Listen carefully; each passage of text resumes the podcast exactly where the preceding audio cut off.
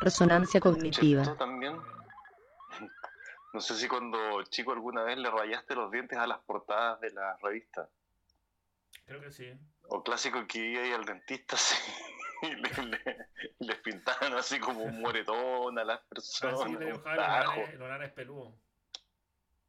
un nariz peludo y un diente El menos. Hitler también. Le ponía ahí un diente, un diente negro. así. Claro, No, de repente iba Tommy Jerry y como que se pegaba así. O mordía algo fuerte y se le caían los Pero dientes era, muy- era terrible esa escena. Era terrible Tommy Jerry, weón. Es que era muy violento. Bueno, es todavía, pues si no. Bueno, cuando. lo- Es súper violento. Yo te conté eso la otra vez porque una vez mi hija se puso a ver Tommy Jerry porque veía puro Discovery Kids. pues, Entonces ahí daban puros dibujos animados súper amorosos, caché, que nunca ejercen la violencia, ni algunos ni siquiera gritan. Así como los Backyardigans y esas cosas. Entonces era todo así como muy tranquilito, ¿cachai? Siempre ella vio eso y de repente un día se puso a ver Tommy Jerry y estaba histérica, po, ¿cachai? Estaba súper asustada. y Decía, ¡ay, lo va a matar! ¡Se va a comer al ratoncito! Entonces, Chuta. fue, puta, mi hija, en el fondo, recién, recién está expuesta a violencia con Tommy Jerry. Si fue su primera escena violenta en la vida, yo creo. Y ese era como el, el carácter de los monos en ese tiempo. Claro. Desde el, desde el correcamino, el gallo Claudio, ¿te acordás? Con la comadreja. claro. Qué antiguo. Oye, pero hicieron unos capítulos del Correcaminos después. Un capítulo que atrapan el Correcaminos, ¿lo habéis visto? Igual, es, igual no es de Warner Brothers, pues es de un fanart nomás. pues. Es de un, de un independiente, sí. Que cansado y frustrado de ver cómo su hijo quería que se comieran el correcamino. pues, Quería ver qué pasaba al final. pues. Claro, y al final el, el lobo, ¿el lobo? No. El coyote. El coyote cuando atrapa el correcaminos tiene una crisis existencial, entonces no, no sabe en realidad qué es lo que quiere hacer con su vida. Esa onda.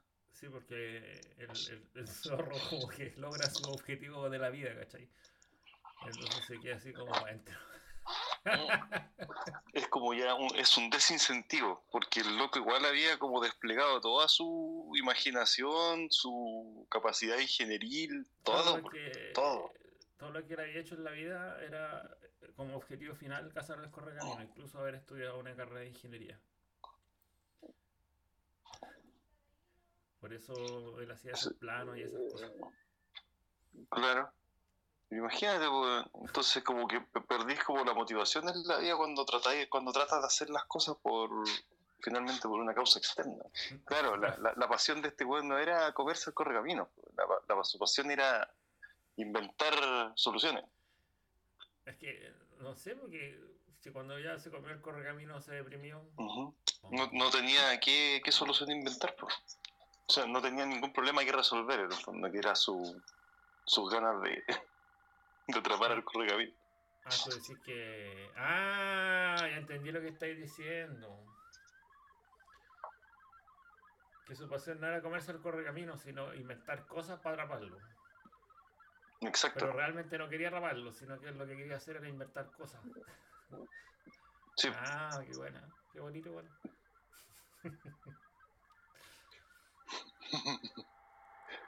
sí, claro, que se, comió el correcamino y le dio la crisis existencial, pues, le dio depresión. Porque ya no tenía más, más motivación para hacer inventos raros.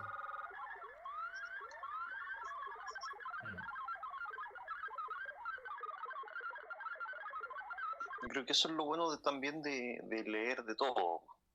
Eh, hay personas que, que se sesgan a sí mismas. Entonces tú, no, no, es que yo eh, no, no leo novelas, por decir una wea. Ah, sí. ¿Cachai? Sí, cacho. No, es que yo no me gustan las novelas. Yo leo solamente eh, libros de cocina.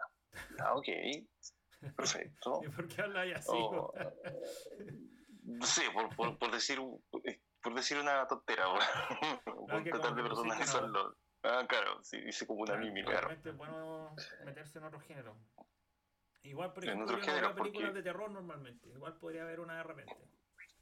Es como que me puede generar Eh. Un estímulo distinto. Eh, sí.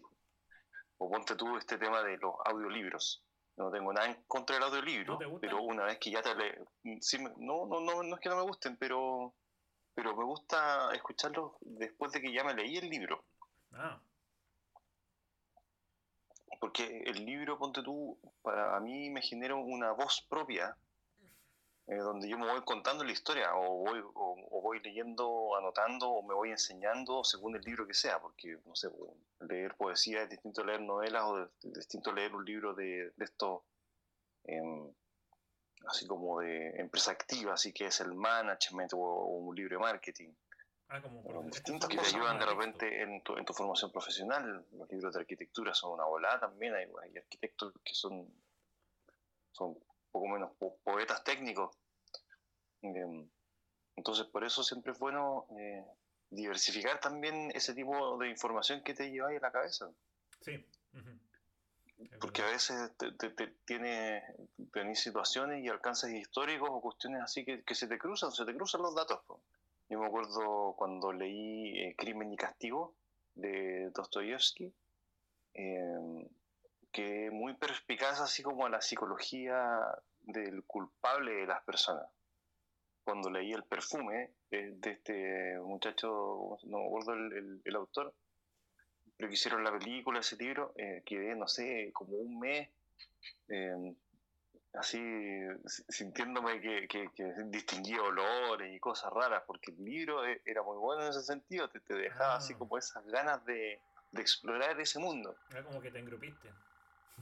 Sí, o, o cuando o cuando uno lee, no sé, de, de, de, de marketing o de, o, o de o otra disciplina, andáis así como, como pendiente del- de, lo último que te aprendiste. cuando, cuando estaba en Santiago y, y en la biblioteca del metro sacaba libros como de crimen, como para leerlos en el metro, que eran como lecturas.